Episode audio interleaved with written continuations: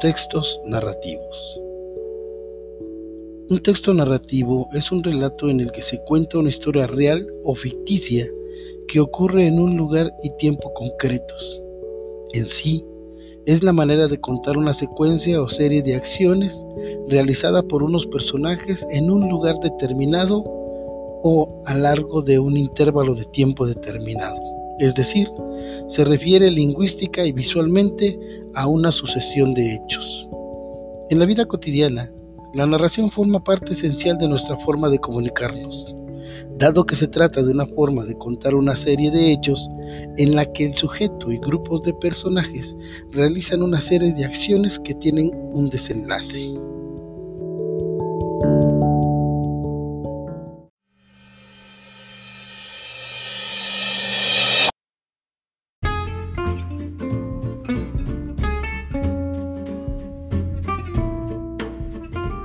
Algunos tipos de textos narrativos son cuento, leyenda, mito, novela, poesía épica, crónica, noticia, reportaje, biografía.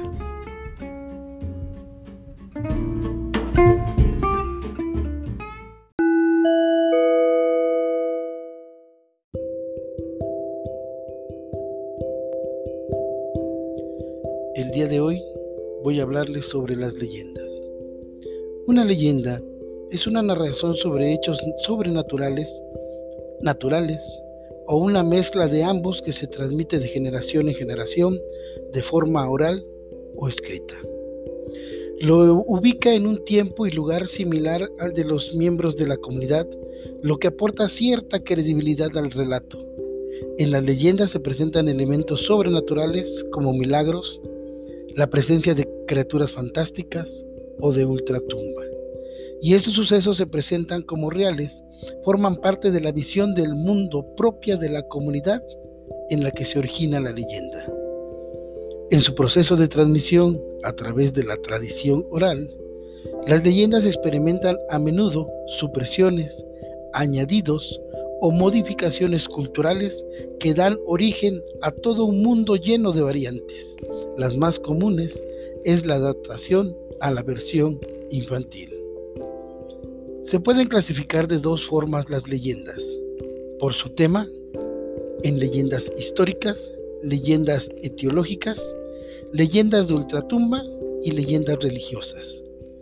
Y por su origen, las leyendas se dividen en leyendas urbanas, leyendas rurales o leyendas locales.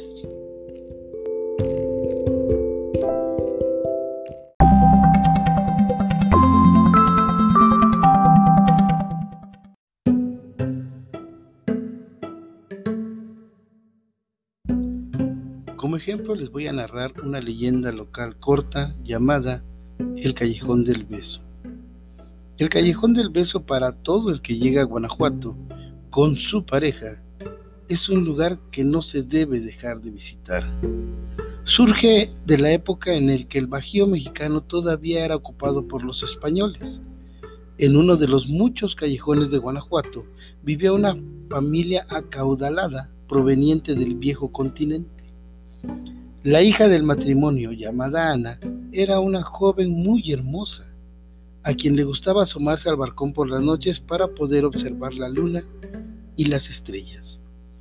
Muy cerca de ahí, en la casa vecina, estaba una pequeña habitación que ocupaba Carlos, un joven humilde y sencillo que trabajaba en la mina, la Valenciana, a quien estaba muy cerca de su casa. Carlos estaba enamorado de Ana. Él también disfrutaba de la noche aunada a la belleza de la joven española, ya que su aposento se ubicaba justo enfrente del balcón de su amada. Esa gran coincidencia les permitió conocerse y enamorarse. Debido al estrecho del callejón, podrían tocarse el uno al otro con tan solo estirar un poco sus brazos. Eso les dio la idea de poder darse un beso sin que el padre de la chica los descubriera pues don Emiliano era un hombre de armas que jamás permitiría que su hija siquiera conversaría con alguno que no fuera de su misma clase social. Lamentablemente el plan no funcionó, ya que su papá la descubrió, amenazando de muerte al chico, pero Ana no creyó la amenaza de su padre.